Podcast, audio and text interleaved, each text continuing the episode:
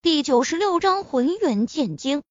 这是我最后一次容忍你们，以后再有背叛者，下场和厉尘生等同。我陈飞宇一向言出必践，你们好自为之。陈飞宇环视众人一圈，冷冷的说道：“他相信，有了厉尘生的例子来杀鸡儆猴，程仲这群人肯定会记忆深刻。”果然，程仲等人吓得连连点头。开玩笑，连剑道宗师裘剑清都死在了陈飞宇的手上，他们这群人和裘剑清比起来，更是连蝼蚁都不如。陈飞宇要杀他们，绝对不费吹灰之力。程立夫谄媚的笑道：“陈先生放心，厉尘生就是个见风使舵的小人，以为靠上裘剑清就敢背叛陈先生。”他也不看看裘剑清算是什么东西，连陈先生一根小指头都比不上，怎么能跟陈先生相提并论？陈飞宇看向程立夫，嘴角露出人畜无害的笑意，突然抬手一剑，直接将程立夫斩杀。程立夫瞬间睁大双眼，鲜血从脖子喷溅而出，临死都没想明白为什么陈飞宇会一言不合杀了自己。众人齐齐惊呼一声，连忙向后退，差点如鸟兽散。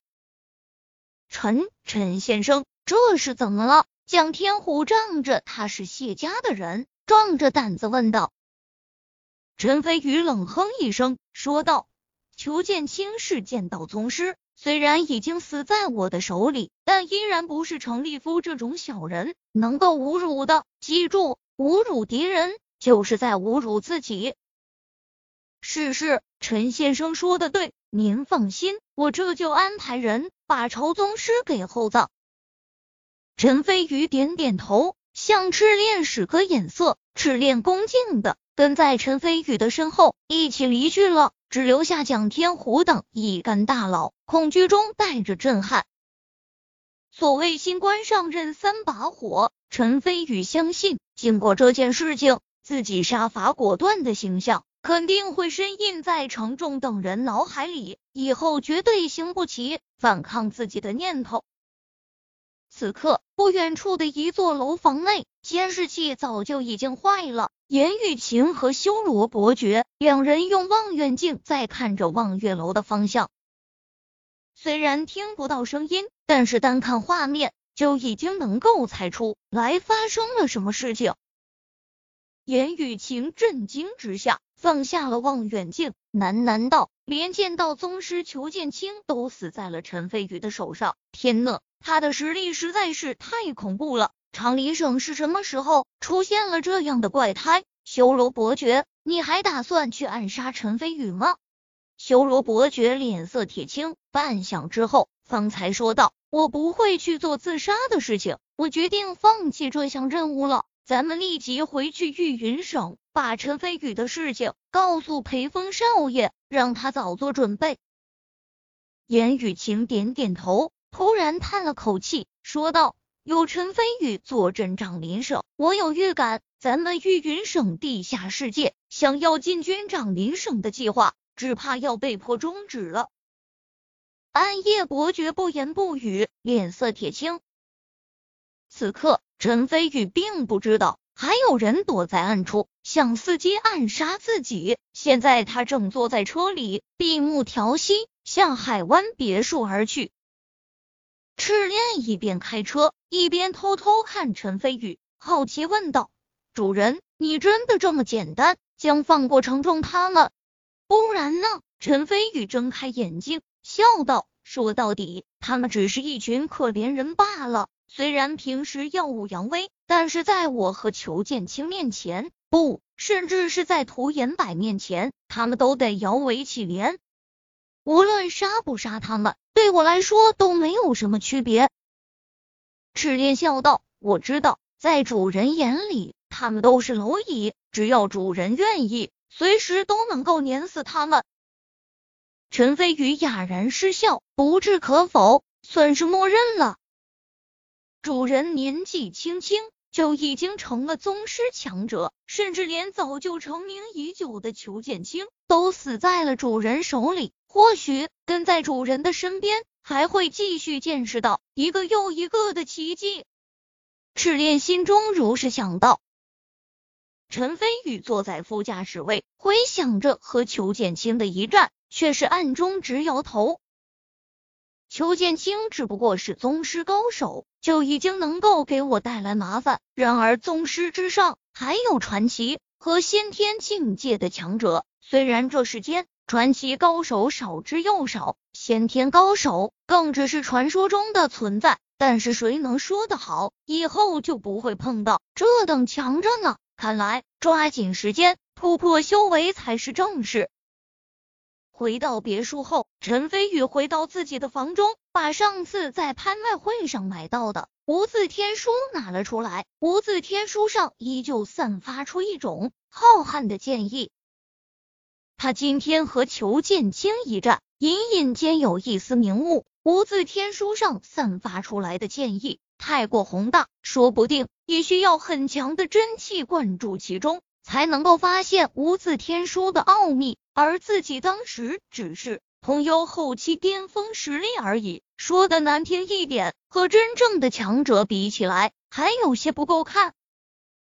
现在自己已经突破，修为比之前强了不知道多少倍。如果无字天书真的需要灌注真气才能查看的话，说不定自己已经满足条件了。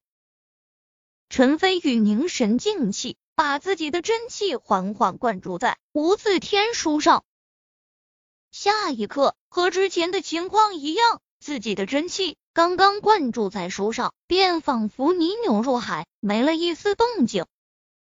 我就不信真的奈何不了你！陈飞宇咬牙，体内真气开始疯狂的涌动起来，就连手上都出现有若实质的青光。然而青光刚刚接触到无字天书。便瞬间被吸了个精光，还不够，依然不够，给我继续！陈飞宇皱眉，持续将真气灌注其中。突然，从无字天书上再度传来一股强大的吸力，正在疯狂的吞噬他体内的真气。陈飞宇脸色微变，如果继续这样下去，后果简直不堪设想。说不定还没发现无字天书的秘密，就已经被西城人干了。但是就这么放弃，他又不甘心。不管了，孤注一掷。陈飞宇一咬牙，体内真气反而疯狂灌注进去，手上的青光也越来越强大。渐渐的，无字天书在疯狂吞噬真气的同时，吸收的速度也慢了下来。陈飞宇大喜，决定趁胜追击，真气灌注进去的速度更加疯狂。突然，无字天书爆发出璀璨绚烂的七彩光芒，充盈整个卧室。陈飞宇脑海中传来“砰”的一声响，脑中自动出现无数玄妙古朴的文字，金光璀璨，散发出浩瀚无边的剑意，仿佛冲塞天地之间。这这是什么？陈飞宇震惊下，连忙沉浸脑海中观看起来。只见“金色”四个大字直接映入眼帘，“浑元剑经”，这竟然是一部剑道典籍。陈飞宇内心兴奋，连忙往后继续看了下去。福剑乃儒雅中之利器，有正直之风，和缓中锐风，具温柔之气，灵则通神。玄能入庙，飞来飞去，无影无踪。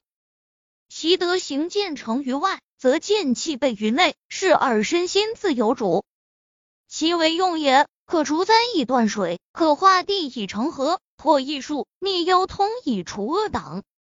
神志丛生，或古今于亲目，谋游克步，邪之化以感通。如之欲武，以此而微行；道之降服。以此而御空，视之真空；以此而攻城。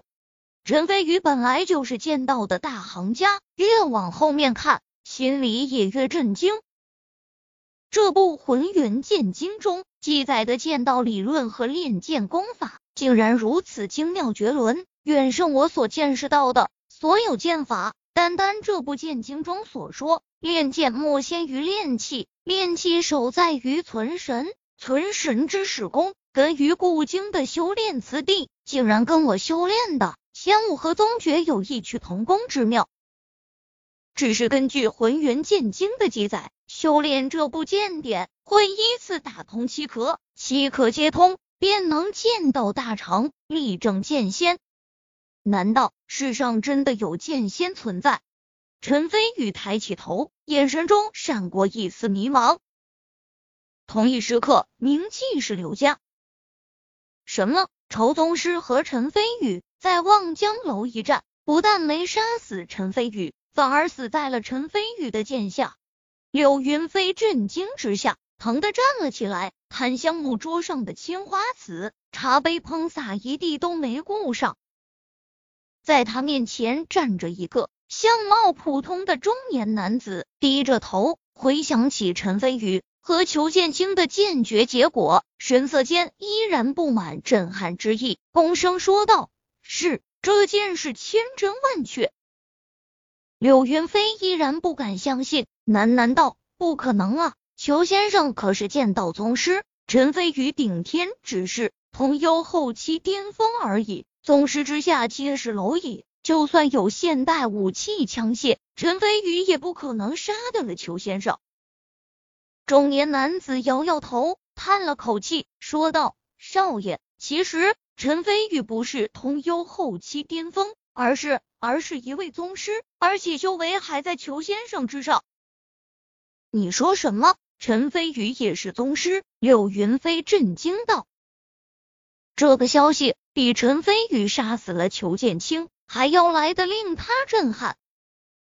中年男子说道：“这是属下冒死在周围用望远镜看到的。仇宗师剑道造诣的确非凡，最后一招剑势，整个望江楼全被金色光芒覆盖，甚至连望江楼都在仇宗师一剑之下变为废墟。然而，然而陈飞宇技高一筹。”在仇宗师最强剑招之下，一剑贯穿仇宗师的胸膛，最后仇宗师死。陈飞宇，他还没说完，柳云飞已经焦急的打断了他，连忙问道：“陈飞宇是不是受了重伤？裘先生毕竟是多年的剑道宗师，就算陈飞宇略胜裘先生，但是在生死对决中。”也肯定会被裘先生所伤，甚至有极大的可能是重伤。